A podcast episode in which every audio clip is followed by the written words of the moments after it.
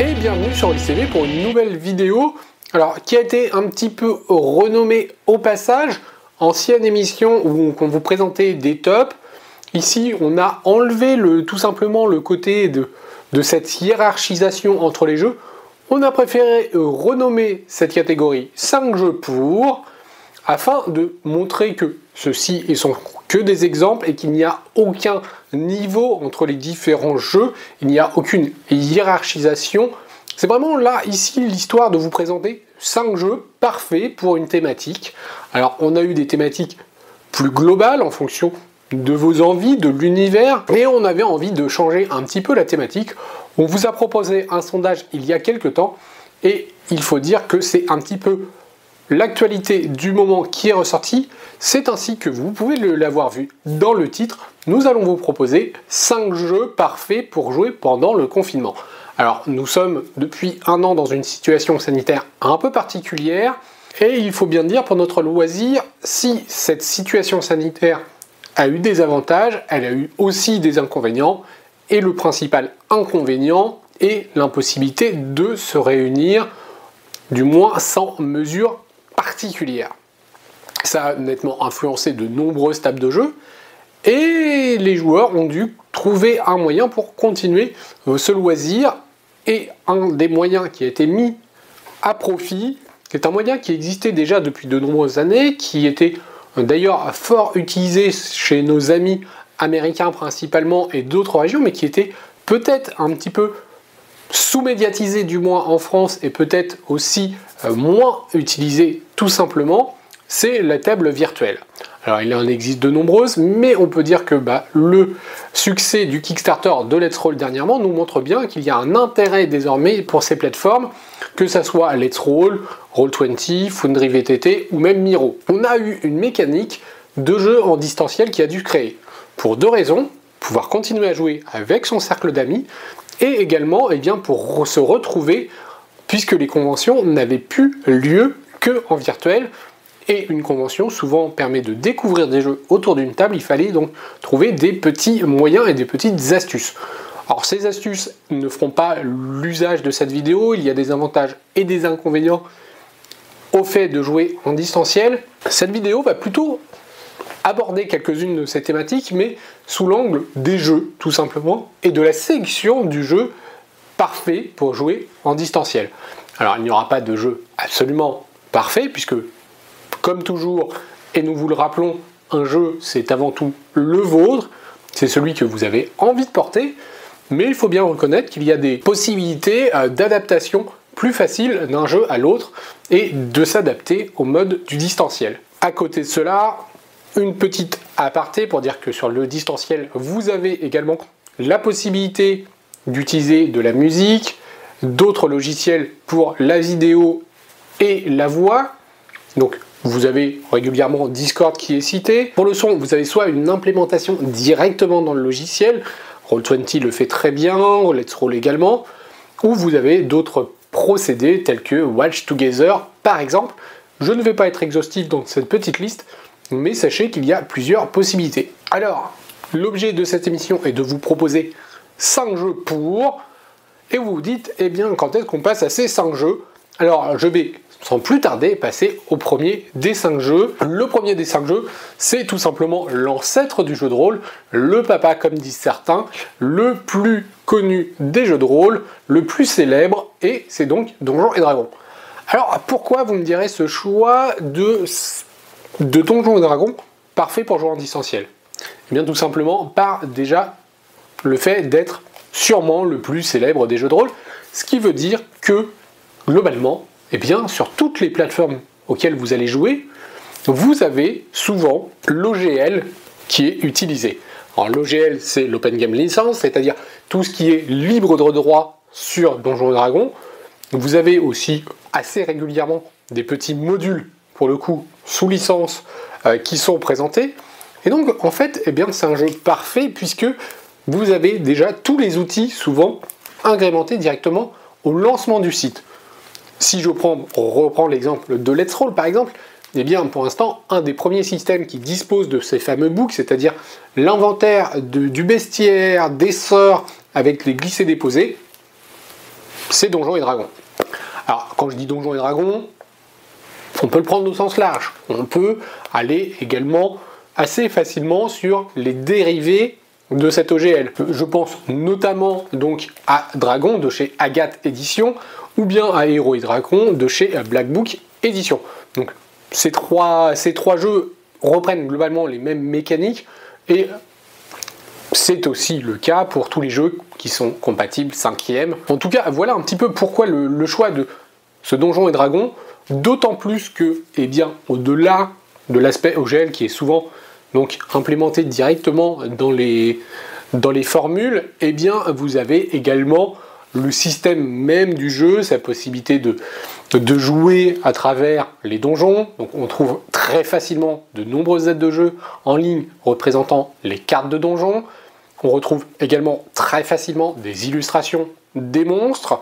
Je vous recommande aussi au passage le site AideDD qui va regrouper aussi de nombreuses notions en ligne directement. Et le fait d'être devant son ordinateur permet de consulter aussi très aisément eh bien, tous ces sites utilitaires qui vont développer un petit peu le jeu. Donc on peut très facilement retrouver un monstre du bestiaire, on peut très bien, très facilement retrouver un sort quand il n'est pas déjà intégré dans le site. Le cas est souvent qu'effectivement il est intégré en version originelle, donc aussi en anglais, et que si vous n'êtes pas très bonne anglophone, et eh ben euh, ça peut poser un petit peu euh, des soucis. Donc AideDD est un système parfait pour hop en quelques clics retrouver toutes les notions. C'était en toute logique le premier jeu à vous recommander qui est parfait pour du distanciel, l'ancêtre le plus célèbre, Donjons et Dragons. Alors, une autre possibilité offerte par le distanciel est de jouer un petit peu différemment de ce qu'on a l'habitude de faire, de trouver d'autres procédés pour jouer, d'autres méthodes de jeu. Et une des méthodes de jeu qui se développe de plus en plus, c'est ce qu'on appelle le one-to-one, c'est-à-dire un joueur, un MJ. C'est un système qui se développe beaucoup, qui permet d'appréhender énormément son personnage, de faire évoluer son personnage et d'avoir une histoire qui est basée nettement plus sur l'historique de celui-ci. Ça va également permettre une autre possibilité de jeu, qui est pour les jeux d'enquête. Et c'est pourquoi en deuxième jeu de, ce, de ces cinq jeux, le deuxième sera Crime. Alors ici dans sa grande version, je vous rappelle qu'il existe chez Sico la version de poche. Et je vous rappelle également qu'au moment où cette vidéo est tournée, il y a une campagne de financement participatif pour Aube de Sang, une grande campagne de jeu. Alors, pourquoi crime et pourquoi les enquêteurs? Alors, j'ai pris celui-ci par exemple, mais c'est parfait en fait nous sommes souvent dans, un, dans les jeux d'enquête euh, comme ceci, on aurait pu citer également Necropolis, on est souvent un enquêteur ou un duo d'enquêteurs, si vous voulez ouvrir un tout petit peu le jeu avec un deuxième joueur, mais pas deux joueurs à MJ, mais quelque chose qui reste assez confiné, et ça va vous permettre bah, tout simplement vraiment de ne pas avoir cette grande tablée, parce qu'effectivement, quand on fait une partie de jeu de rôle chez soi, on a tendance à vouloir inviter les amis qui font du jeu de rôle et on essaye d'avoir une table de 4 ou 5 joueurs. Là, eh bien, euh, le confinement et le jeu en distanciel permet très facilement d'avoir un joueur tout seul à sa table, de se retrouver un moment et de jouer aisément sans l'impact du déplacement, sans le fait de, bah, se retrouver euh, l'un en face de l'autre en soirée, où du coup on a tendance, si c'est un ami, à discréter un petit peu plus facilement, à proposer, à discuter, à parler boulot ou autre. Là, le distanciel, on se retrouve pour jouer, on va jouer notre personnage en 1 one to one, et donc eh bien, on va avoir tout simplement quelque chose qui va très rapidement se développer et qui va permettre de développer les enquêtes, qui vont permettre également de développer la psyché de votre personnage, quelque chose de très important dans Crime, et c'est pourquoi ça a été le jeu que j'ai choisi pour ce top, pour ce top, pour ce 5 jeux. Mais bah voilà, en tout cas, pour moi, c'est quelque chose qui va très bien euh, correspondre au jeu en distanciel, c'est-à-dire on va se retrouver un moment, une soirée, et aussi, il n'y a pas cette contrainte d'agenda qui est parfois très très très complexe à gérer sur des gros groupes parce que là, à deux, on peut plus facilement se caler une heure, deux heures, trois heures de jeu en soirée.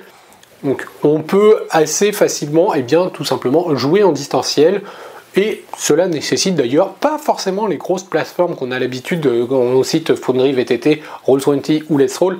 Là, pour le coup, même juste un passage Discord pourrait suffire. Donc, en tout cas, voilà. Euh, alors, j'ai cité Crime. Autre exemple qui peut très bien, euh, très bien marcher, c'est par exemple le Vampire la Mascarade, où vous allez développer tout simplement euh, votre vampire. Vous voyez un petit peu la mécanique. C'est tous ces jeux où on a un peu l'impression que le fait d'être en groupe n'est pas forcément nécessaire et que le héros, après tout, c'est un petit peu notre personnage et qu'on pourrait très bien rester seul. Je vais d'ailleurs rebondir très légèrement sur cela. Rien ne vous empêche, en tant que meneur de jeu, d'avoir plusieurs groupes de 1 ou 2 joueurs. Ce qui n'empêche pas que mon cher détective euh, Bertrand, par exemple, sur Crime à Paris, va devoir rejoindre le détective John pour une scène. Et pourquoi pas, du coup, en profiter pour faire ce qu'on aurait habituellement appelé un multitable, mais qui là va simplement se transformer en une partie à deux joueurs à la place d'un, avec des rencontres qui peuvent se faire. Voilà un petit peu une idée euh, qui, qui, est pour moi à développer. Donc, Crime est pour moi un jeu parfait pour tout simplement le développement. Enfin, une troisième possibilité de jeu et qui sera parfaitement illustrée pour moi par Tales from the Loop ou Sing from the Flood, si vous préférez la version années 90, c'est tout simplement ces groupes. Alors pourquoi euh, ces petits groupes? Eh bien, on rejoint un petit peu, on va développer d'ailleurs l'idée de tout à l'heure. On a dans cette idée de jouer une bande de gamins, une bande d'enfants, euh, pas très âgés, et qui vont donc dépendre aussi de leurs parents. Et bah du coup on a un jeu qui va se créer. C'est-à-dire que là où avant on avait un ou deux joueurs un petit peu solitaires, là on va créer une bande.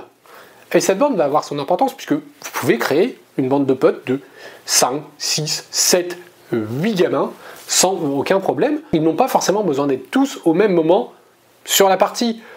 Après tout, euh, si mon cher Steve a 13 ans et que ses parents ont décidé de passer le week-end dans la belle famille qui habite à 500 km de là, eh bien mon cher Steve ne sera pas là pendant la partie, ce qui permet tout simplement de pallier à l'absentéisme d'un joueur. Ça se joue très très facilement dans des jeux tels que Tales from the Loop qui vont être totalement parfaits et donc vous allez totalement ne plus avoir cette contrainte eh bien, calendaire, c'est-à-dire que il faut juste le MJ soit présent, mais après que vous ayez 1, 2, 3, 4, 5, 6, 7 joueurs, eh bien après tout, la campagne peut continuer, les aventures peuvent continuer, et on peut continuer de développer Tales from the Loop. Alors bien sûr, tout dépend du, scénario. Ne faites pas disparaître un enfant en plein milieu d'un bunker euh, là où vous avez suspendu la dernière séance. Mais euh, ça, ça paraît tout simplement de la logique scénaristique. Mais voilà, en tout cas, c'est un exemple de jeu qui va parfaitement se prêter au distanciel, puisque bah, vous bloquez une soit ou deux soirées par semaine, et en fonction des aléas de chacun, eh bien, vous allez pouvoir tout simplement dire, bah oui, euh, ce soir il est là, pas là, faire évoluer votre table de jeu pourquoi pas créer une deuxième table en parallèle, euh, puisque un groupe de deux fratries vont partir en vacances ensemble et euh, ben, l'intrigue va un petit peu se déplacer avec eux, permettant de, séparer la table en deux pour un temps. Donc voilà. Alors, autre chose, c'est aussi pour moi la manière d'illustrer le jeu court. C'est-à-dire que vous n'avez pas besoin forcément sur ce type de jeu qui se prête énormément au format épisodique de parties très très longues. Vous pouvez jouer une demi-heure, le midi, pourquoi pas. Ah, je fais un petit euh, coucou à Benjamin, puisque avec un groupe, il teste de manière très régulière des jeux une demi-heure le midi, deux fois par semaine. C'est un petit peu la pause déjeuner assez facile, mais qui peut être très sympathique. Et on a des jeux, bah, effectivement, comme Tales from the Loop, Sieg from the Flood, ou des jeux qui se prêtent au caractère du découpage épisodique qui vont eh bien, tout simplement être un très très bon palliatif au distanciel et aussi bah, au fait de, jouer un petit peu autrement pour ceux qui n'aiment pas forcément passer des heures avec un écouteur sur les oreilles, qui n'ont pas forcément besoin d'avoir un écran euh, devant eux et qui un petit peu bah, voilà, se disent c'est bien mais le jeu en distanciel c'est un bon palliatif mais c'est fatigant, c'est d'autres contraintes, et bien là, adapter votre format va tout simplement permettre aussi de, garder votre groupe un petit peu soudé et de garder un rythme. C'est peut-être là tout un intérêt. Donc pour moi, Tales from the Loop rejoint ces 5 jeux parfaits pour jouer au distanciel. Une autre méthode pour jouer en distanciel qui nous est offerte tout simplement par les outils qui sont nettement plus accessibles par le distanciel. Je vous le citais un petit peu tout à l'heure en introduction, euh, bah, les outils musicaux, euh, vidéo sont beaucoup plus faciles à partager, les aides de jeu sont également plus faciles à partager. On a de nombreuses mécaniques pour diffuser des aides de jeu qui ne sont pas forcément identiques à tous les joueurs, ou alors qui sont distribuées qu'à un seul joueur. Et ce n'est pas comme autour d'une table où on peut faire abstraction, mais quand on voit le MJ donner une feuille à un des autres joueurs, bon, c'est pas très discret. Par contre, que le MJ clique discrètement, sans rien dire, voire envoie un message privé en le tapant pour dire à un joueur regarde tu as reçu une pièce que les autres ne connaissent pas, et eh bien là c'est autre chose. On peut également jouer sur d'autres outils euh, qui sont un petit peu en lien avec les apartés qu'on pourrait faire autour de la table. Mais autour de la table, ça divise toujours les apartés. Dois-je partir dans une autre pièce avec le joueur? Ou alors le faire autour de la table en considérant que le joueur et le personnage n'est pas tout à fait identique Là, c'est très simple. Vous demandez à couper le, casque aux autres joueurs, ils n'entendent plus rien, et c'est très facile de pouvoir dialoguer avec un personnage tout en gardant la cohérence. Les autres vont pouvoir regarder un petit peu les mimiques que vous faites, etc. Ils vont s'amuser eux aussi à, essayer de comprendre et d'analyser ce qui va se passer, mais ils n'auront pas le son, et donc c'est très compliqué, sauf si vous avez un joueur euh, qui est là pour le coup très physionomiste et, ou qui sait lire euh, sur les lèvres. À quel type de jeu cela me fait penser? Eh bien, j'ai envie de dire tout simplement au jeu horrifique. Et le jeu horrifique, eh bien pour moi, euh, alors il y a deux jeux, mais je n'ai pas sorti le deuxième, mais euh, Channel par exemple va très bien se prêter. En plus, il est disponible très facilement en PDF, c'est pour ça que j'ai préféré vous montrer eh bien, Channel Fear de Anthony Hino Combruxel plutôt que Within qui se prête également très bien à l'horreur. Mais Within, c'est un plus gros pavé, alors que là, bah, vous récupérez les PDF et vous restez en tout dématérialisé. Très facile, très simple. Et pour poser une ambiance, eh bien, c'est parfait le distanciel. Vous pouvez glisser la musique, vous pouvez très facilement glisser les bruitages, vous pouvez demander aux joueurs de jouer lumière tamisée. Imaginez un petit jeu d'horreur où euh, vous avez simplement sur le visage des joueurs la lumière de l'écran ça a quand même un aspect qui est difficile à retranscrire un petit peu autour d'une table classique de jeu entre le paquet de M&M's et le paquet de chips. Alors, je fais un petit peu cliché, hein, je le sais pour la table, ne vous inquiétez pas. Heureusement, il y a des tables, euh, et je salue Mathieu, avec des fruits également. Donc voilà, en tout cas, miser sur un jeu d'horreur est toujours une bonne chose pour moi pour le distanciel. Alors, de plus, Channel Fear que je vous présente ici dispose d'un système de jeu extrêmement léger qui permet d'être vraiment eh bien, de se dédouaner presque du système de jeu et donc d'être totalement dans l'atmosphère. Là aussi, c'est un jeu qui se prête parfaitement à différents types de formats, plus ou moins longs, mais vous pouvez faire des parties courtes. C'est pourquoi Shadow Fear rejoint pour moi l'an quatrième jeu cette proposition de jeu parfait pour du distanciel. Et donc enfin, eh bien, on va passer au dernier jeu parfait pour du distanciel. En dernier jeu, pour faire, faire du distanciel, je vais prendre comme exemple 7ème mer, que je vous mets ici en insert, tout simplement parce que pour moi, l'autre jeu qui va être parfait pour du distanciel, c'est les, jeux qui n'ont pas forcément une mécanique complexe, mais qui demandent bah, des fois un petit temps de latence.